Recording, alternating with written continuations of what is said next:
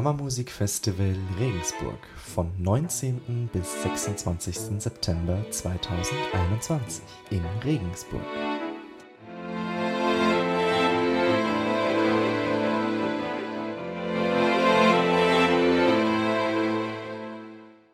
Herzlich willkommen zum ersten Podcast des Kammermusikfestivals in Regensburg.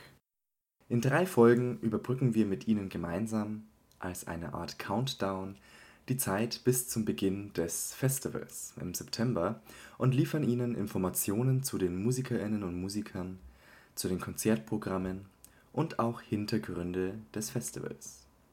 Mein Name ist Stefan Chen und ich darf Sie durch die nächsten Podcasts gemeinsam führen. Im Organisationsteam des Festivals bin ich zuständig für die Musikvermittlung und zukünftige Education-Programme im Rahmen der Festivalwochen.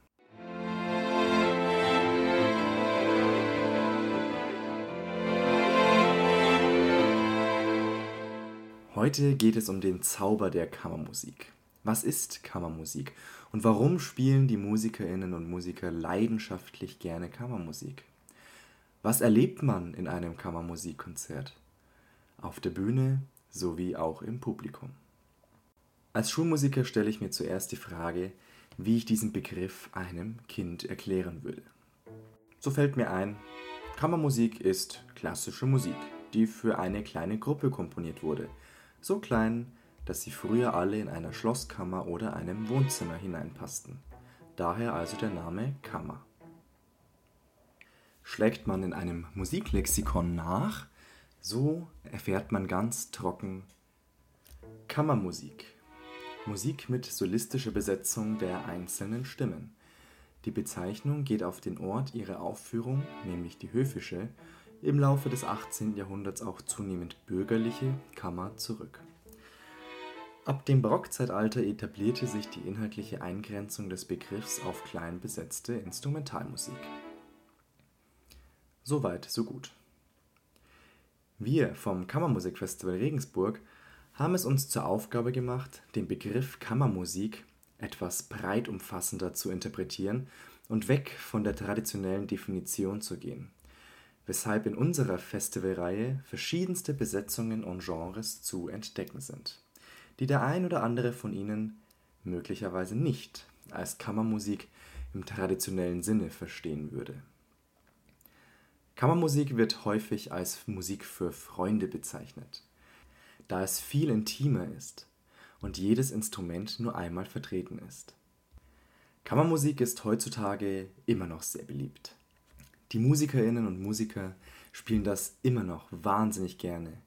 Aber für manche unter uns ist es noch ein bisschen rätselhaft, fast schon nerdig, da viele Komponisten ihre Experimentierfreudigkeit und Kompositionskünste insbesondere in der Kammermusik einbauten und dort ihrer Kreativität freien Lauf ließen.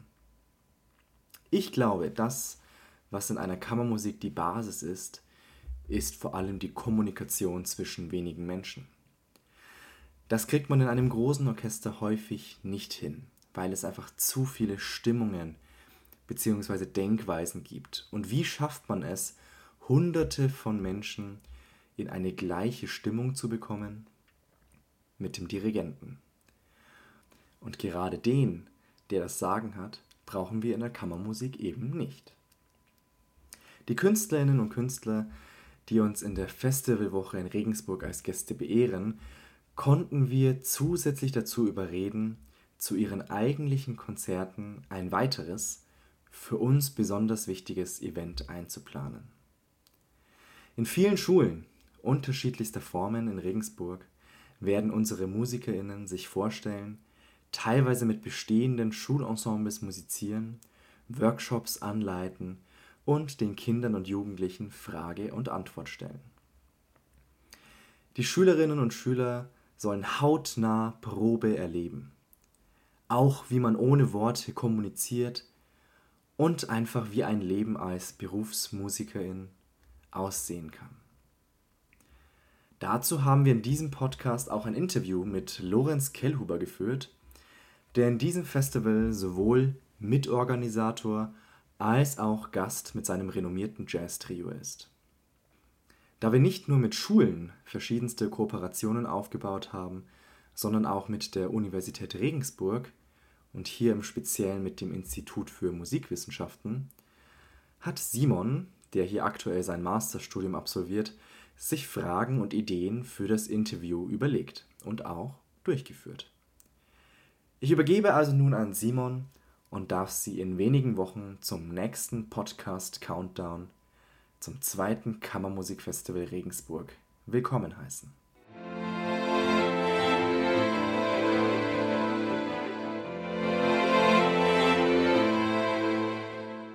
Hallo Lorenz. Hi Simon, schön, dass du mich gleich äh, interviewst. Schön, dass du da bist. Was ich mir dachte, du bist ja Jazzer, Jazzmusiker, wenn man das so sagen darf. Was hat dich denn dann motiviert, gerade beim Kammermusikfestival mit einzusteigen, auch als Veranstalter? Also in erster Linie natürlich die jahrelange Freundschaft zu Benedikt Wiedmann, der die Grundidee hatte, ein Kammermusikfestival in Regensburg in unserer Heimatstadt zu organisieren und ja, überhaupt auch, obwohl ich jetzt nicht mehr vor Ort unterrichte, trotzdem weiterhin aktiv zu sein ein bisschen und die Heimatstadt ähm, irgendwie mitzugestalten, auch aus dem fernen Berlin, fand ich einfach eine schöne Idee. Und dann haben wir das losgestartet. Und grundsätzlich ist die Zusammenarbeit von Benny oder die Freundschaft entstanden schon vor 20 Jahren durch äh, Konrad von der Goltz, der ja die bayerische Frühförderklasse in Würzburg und später auch in Regensburg geleitet hat oder beziehungsweise immer noch involviert ist. Inzwischen mit, oh mein Gott, ich muss nachdenken, 92 Jahren, 93 schon, ja, 93 Jahren. Dadurch waren wir natürlich sowieso durch die Frühförderklasse, in der ich auch als Geiger Mitglied war, tatsächlich, obwohl ich mich dann später für Klavier als Hauptinstrument entschieden habe, mhm. ähm, waren wir sowieso alle, die dort gespielt haben in der Frühförderklasse, sehr kammermusikalisch geprägt, weil es gab neben den Einzelunterrichten, gab es natürlich Kammermusikkurse jeden Sommer, angefangen bei, bei Konrad von der Goltz in Eichhofen in seinem Wohnhaus, später dann über drei Wochen hat sich das erstreckt in der Hammelburger Musikakademie. Und da wurde ein Riesending draus und das war auch ein wahnsinnig tolles Erlebnis als Jugendlicher, einfach Musik zu machen mit anderen. Und ich glaube, das ist auch die Essenz dessen, was wir vermitteln wollen in dieser Festivalwoche. Und eben unabhängig von Genres, Besetzungen, Spielorte und so weiter. Also das wollten wir grundsätzlich einfach öffnen. Wo du von der Zeit sprichst, also du hast ja da eigentlich noch nur klassisch gespielt, immer in Anführungszeichen. Wie war das dann? Wie bist du dann zum Jazz gekommen oder hast du das überhaupt als großen Umschwung erlebt oder war das für dich gar nicht so was Großes? Tatsächlich ist es eigentlich relativ parallel gestartet fast. Also ich mhm. habe mit fünf Jahren angefangen, Klavier zu spielen, ganz traditionell klassisch äh, Klavier. Und mit sieben Jahren habe ich dann die Geige dazu genommen. Und äh, es war aber einfach durch meine Eltern, vor allem auch durch meinen Papa, die beide auch Musiker sind, war ich so geprägt, dass wir zu Hause nicht nur Klassik hören, sondern eben auch Jazzmusik, Rockmusik, Popmusik, also von Beatles über Jimi Hendrix, über Oscar Peterson und so weiter, war alles zu Hause an CDs und Platten. Und somit bin ich eigentlich von Anfang an irgendwie so dual aufgewachsen zumindest was das Hören angeht. Ähm, ich habe zwar nur klassischen Klavierunterricht erstmal gehabt, aber gehört habe ich eigentlich fast mehr, würde ich sagen, andere Musik. Ähm, das war eigentlich ganz witzig. Dann kam irgendwann so ein Punkt, da war ich elf. Das war das erste Mal tatsächlich, dass ich so ein Video gesehen habe von Oscar Peterson Trio. Das hat mein Papa für mich aufgezeichnet, nachts ähm, im bayerischen Fernsehen und mhm. hat mir das am nächsten Tag gezeigt. Und da war ich so hin und weg weiß ich noch, als, als wäre es gestern gewesen, habe mich dann da ans Klavier gesetzt und versucht dazu zu spielen. Und grundsätzlich war es bei mir immer schon so, dass ich einfach sehr viel übers Gehör erschlossen habe und immer schon irgendwie auch auf eine Art improvisiert habe, neben meinem klassischen Klavierunterricht, aber jetzt nicht so richtig Jazz-Improvisation, sondern es fiel mir einfach leicht, nach Gehörsachen zu spielen oder zu anderer Musik dazu zu spielen. Und dann, ja, ab diesem Zeitpunkt, äh, wo ich elf war, hat sich das immer mehr so Richtung Jazz-Pianisten-Karriere entwickelt. Und ich habe da auch so schnell einfach Fortschritte machen können in diesen fünf Jahren, bis ich dann mit 16 nach Berlin gezogen bin zum, zum Studieren, dass die Klassik immer ein bisschen weniger wurde. Allerdings muss ich sagen, die hat mich nie komplett verlassen. Also es ist auch jetzt nach wie vor so, dass ich sehr viel Klassik übe und, und immer am Ball geblieben bin und auch wahnsinnig viel aus der ganzen Ästhetik und, und, aus den verschiedenen Genres, die die Klassik auch besitzt, dass ich da wahnsinnig viel rausziehen kann und auch ganz viel Einflüsse spüre, die, die in meine Musik dann wiederum reingehen. Würdest du das auch in Bezug aufs Spielen selbst sehen? Also im Jazz gibt es ja eigentlich genau wie in der Klassik größere und kleinere Besetzungsformen. Wenn man jetzt quasi in eine Kammermusik im Jazz geht, also in ein Combo-Format oder ähnliches, äh, siehst du da Unterschiede zu einer kleinen Besetzung in der klassischen Musik vom Zusammenspiel? Also wie man auf die anderen hören muss, wie man selbst spielt und ähnliches? Äh, tatsächlich ganz und gar nicht. Ähm, deswegen finde ich, ist dieser Begriff Kammermusik eben so, äh, kann man so weit strecken, so wie wir es halt auch mit dem Festival äh, darstellen wollen, weil letztendlich geht es nämlich genau beim Musikmachen, beim Zusammenspielen um das, was du gerade schon angesprochen hast. Ja. Aufmerksam sein, zuhören, zusammen was kreieren. Und da macht es für mich nicht einen Unterschied, ob ich jetzt letztendlich ein ein Beethoven-Trio spiele oder ob ich, so wie jetzt zum Beispiel in meinem Trio, frei improvisiere komplett. Weil diese, dieser Fokus auf die Musik und auf dieses Miteinander spielen und zuhören, der ist exakt derselbe, würde ich behaupten. Und es macht dann keinen Unterschied, ob ich Noten habe, die ich lesen muss und spielen muss, oder ob ich eben gerade aus dem Moment heraus Sachen erfinde. Ja. Wenn du mit einer Big Band zusammenspielst, ist es dann auch wirklich ein anderes Gefühl oder wenn du mit einem klassischen Orchester zusammenspielst und sind die dann auch nochmal vergleichbar oder siehst du das als andere Welten? Nee, ich denke schon, dass man auch in größeren Besetzungen das äh, vergleichen kann. Was jetzt meine Rolle angeht als Pianist, macht es grundsätzlich natürlich einen Unterschied, ob ich jetzt Solist bin, auch in einem hm. Orchester ja, oder einem Symphonieorchester oder ob ich da auch eine begleitende Rolle einnehme. Und genauso ist es bei der Big Band auch. Äh, da gibt es ja auch Konzerte, die dann den, die einzelnen Instrumente, muss ja gar nicht Klavier sein, rausstellen als Solisten oder halt eben die begleitende Rolle im Ensemble mit einnehmen. Also ich, ich versuche sowieso gar nicht mehr schon seit langem, deswegen ich weiß gar nicht, ob ich mich überhaupt noch als Jazzpianisten konkret bezeichnen würde. Ich versuche sowieso, und das tun wir auch mit dem Festival dann wiederum, nicht irgendwelche Musikerinnen und Musiker in Schubladen zu stecken oder Komponisten in Schubladen zu stecken oder die Dinge immer so zu benennen, weil das wollen die Leute natürlich grundsätzlich, dass man ihnen den Kindern so einen Namen gibt, ne? aber letztendlich ist alles Musik, um es mal auf den Punkt zu bringen. Und ja, wenn das, wenn das Musik ist, die hochwertig gespielt und fokussiert gespielt ist, dann macht es eben gar keinen Unterschied, welche Musik das ist. Du bist natürlich nicht nur als Veranstalter jetzt dabei im Herbst, sondern auch selbst sogar sehr oft zu hören, nämlich zum einen spielt ihr, glaube ich, oder spielst du mit deinem Trio jeden Abend? Stimmt? Jeden Abend ist geplant wieder. Dieses Jahr wird es vielleicht noch ein bisschen geöffneter, weil mhm. letztes Jahr war es einmal so, dass wir zu dem Trio das Paranormal String Quartett spontan dazugenommen haben, beziehungsweise ich muss sagen, nicht zum Trio, weil Moritz einen Abend letztes Jahr, der Schlagzeuger des Trios, nicht konnte. Und dann haben Felix, der Bassist, und ich zusammen nochmal mit Streichquartett improvisiert. Das war auch total interessant.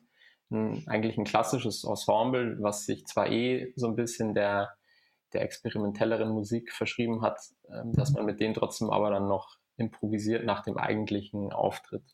Und das ist auch so ein bisschen die Idee, die ich habe, vielleicht für dieses Jahr beim Festival, dass man es schafft, ein paar Leute, die in der Woche sowieso da sind und ihre Auftritte spielen, dass man die vielleicht zu unseren Trio-Sets noch irgendwie dazu nimmt und, und spontan noch irgendwas entsteht.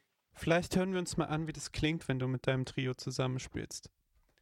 Und zwar hören wir rein in die EP About Blank, die letztes Jahr veröffentlicht wurde. Eine CD mit fünf freien Improvisationen, von denen wir uns jetzt die zweite anhören. Viel Spaß mit dem Lorenz Kelluber Trio und Prologue.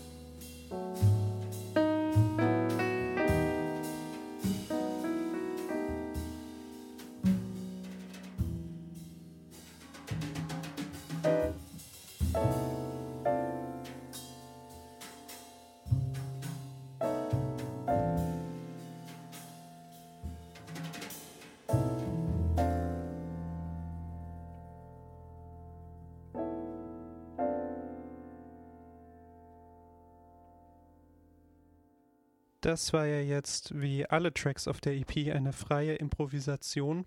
Wie ist es? Würdest du sagen, eigentlich kann jeder sich einfach mal hinsetzen und improvisieren und es kommt immer was Gutes bei raus? Oder wie viel Training und wie viel Arbeit ähm, steckt da drin? Oder welche Mischung? Also wie in allem, wenn man ein bestimmtes Niveau erreichen will und ein bestimmtes Level, steckt natürlich wahnsinnig viel Arbeit drin. Das ist ja mit allem, was wir machen, so. Und man wächst dann einfach so damit, ne, was man auch macht und wächst wirklich so mit seinen Aufgaben. Und bei der Improvisation ist es äh, nicht anders. Es geht letztendlich, glaube ich, vielmehr um die Frage, wie will ich mich ausdrücken? Und das ist vielleicht, äh, wenn wir einen Unterschied finden wollen zu Literaturspiel, wie jetzt bei einem Beethoven-Trio oder so, das ist ein kleiner Unterschied, aber auch nur würde ich sagen, dass es um meinen Ausdruck in erster Linie geht, Ausdruck mit meiner Musik, die ich in diesem Moment, wenn ich jetzt mal Improvisation nehme, in diesem Moment entstehen lasse. Wenn ich jetzt Literatur spiele eben, dann geht es darum, wie interpretiere ich meine, also wie spiele ich meine Vision sozusagen, auch natürlich meinen Ausdruck, aber mit einem vorhandenen Werk. Das ist so der kleine, feine Unterschied äh, von Musik, die im Moment entsteht und die schon komponiert wurde. Wie hat es damals funktioniert, wenn ihr dann mit einem klassischen Ensemble zusammen improvisiert habt, ob man da einen Unterschied auch merkt, statt dass man mit offiziellen JazzmusikerInnen musiziert? Also, wenn, ich sag mal, das Ohr offen ist und man einfach das schafft, die Impulse, die gerade um einen herum passieren, äh, dass man es schafft, die aufzunehmen und mitzumachen, dann ist es einfach nur Musik machen.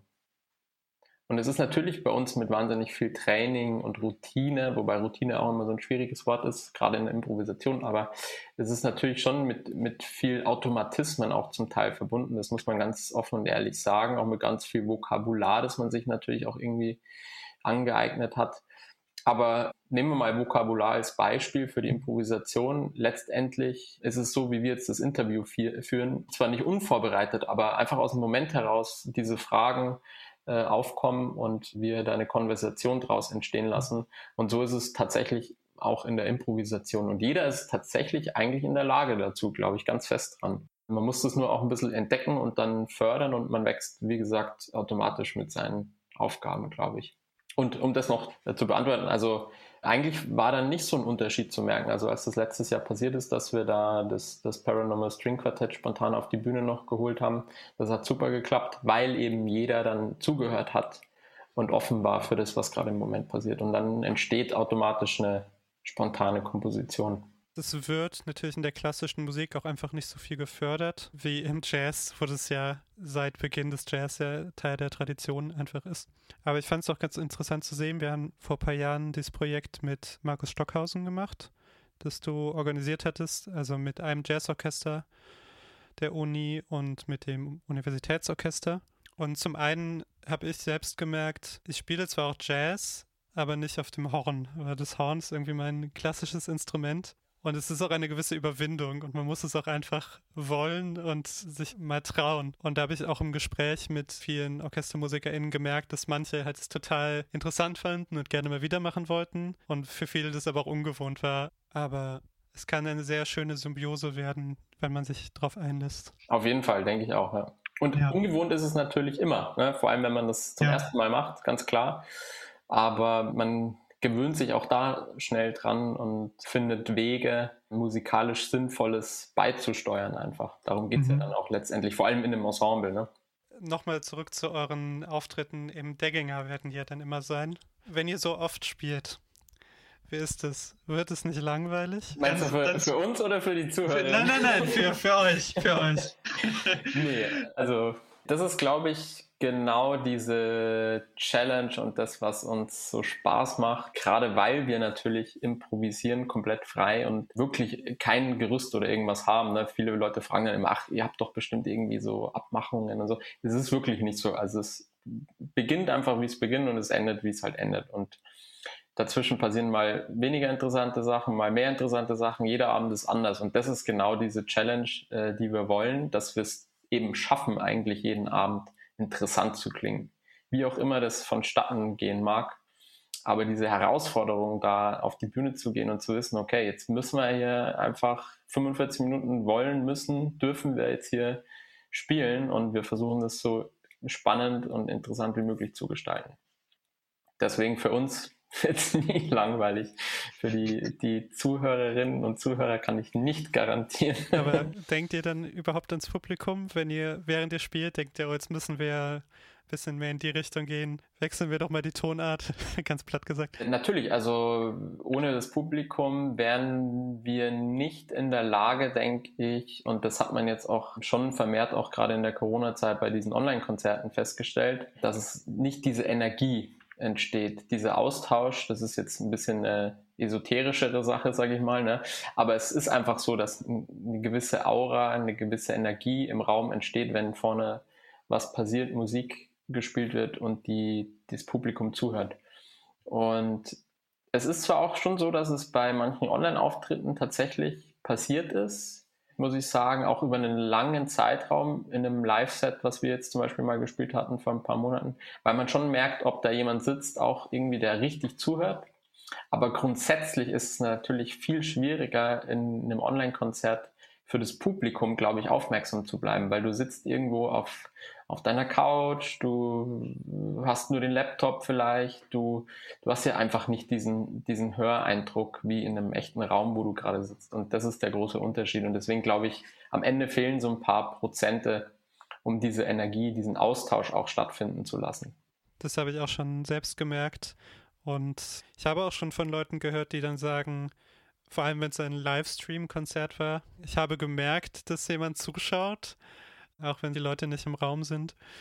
Aber es ist in jedem Fall natürlich schön, direktes Feedback zu bekommen. Und das wird ja dann auch im Herbst wieder der Fall sein. Ja, vielleicht noch ein kleiner Zusatz. Das Publikum hat viel mehr Verantwortung auch, als es manchmal denkt. Also ich glaube, viele gehen oft in ein Konzert und wollen natürlich auf eine Art irgendwie unterhalten werden. Ne?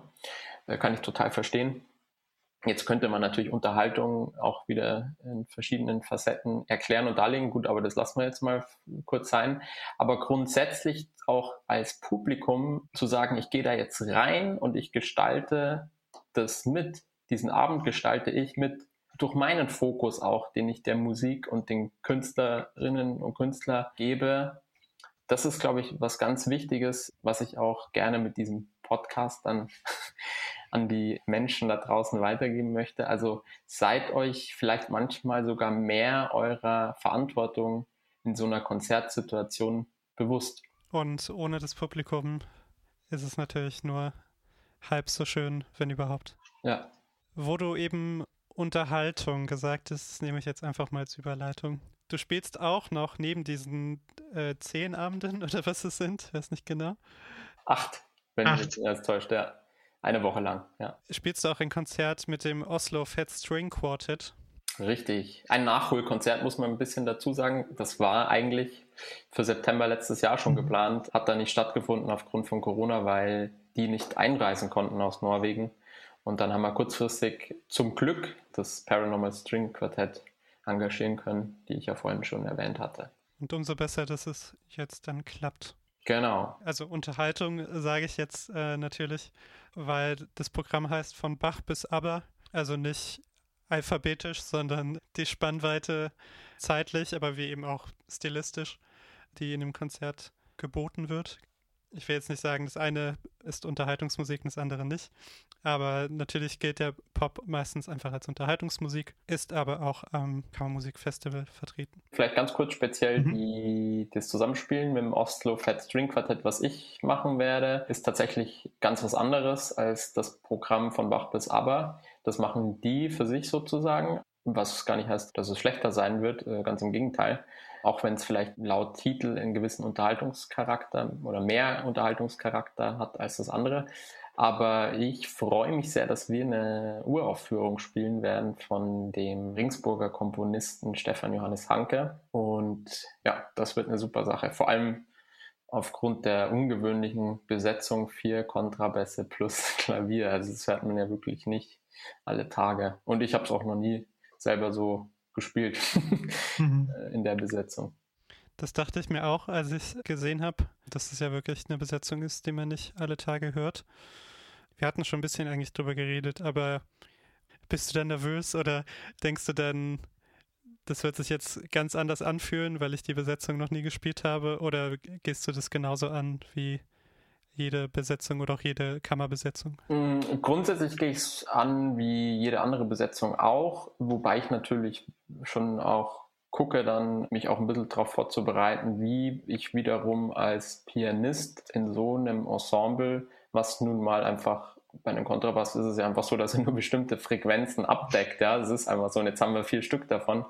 Da überlege ich mir natürlich schon auch, wie ich als Klangkörper meinem Instrument, in dem Fall das Klavier, dann da was beitragen kann, um als Ensemble noch runder und besser zu klingen. Vor allem, wenn wir jetzt uns erst auch kennenlernen in dieser Woche und dann proben und das Stück aufführen. Gleichzeitig gibt es natürlich einige äh, Sachen, die ich jetzt persönlich gar nicht verändern kann, was die Musik angeht, weil da ist ja auch viel notiert. Es ist ja nicht rein improvisierte Musik. Und somit ist da auch viel vorgegeben. Und das ist wahrscheinlich auch die Vorbereitungszeit, auch schon zu gucken, wie der Komponist dann sich gedacht hat, diese verschiedenen Klangkörper zusammenzusetzen und da wiederum dann auch meine Rolle zu finden und die ja auszufüllen einfach. Gibt es denn improvisierte Elemente auch in dem Stück?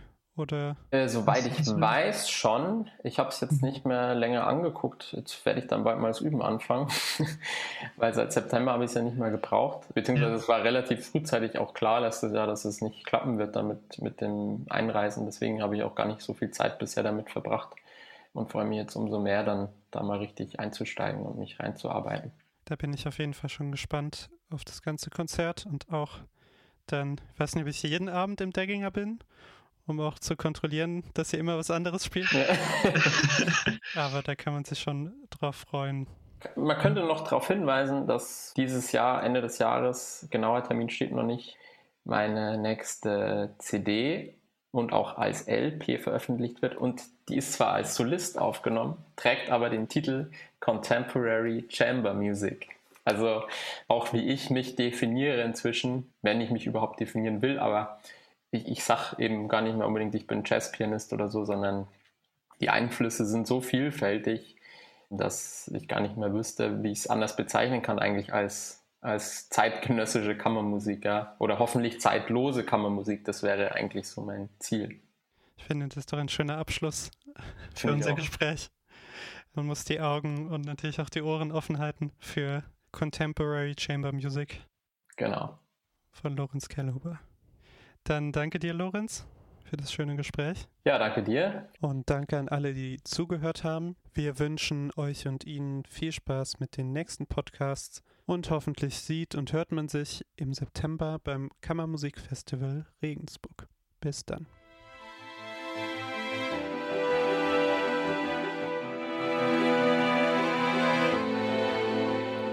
Das Kammermusikfestival Regensburg von 19. bis 26. September 2021 in Regensburg.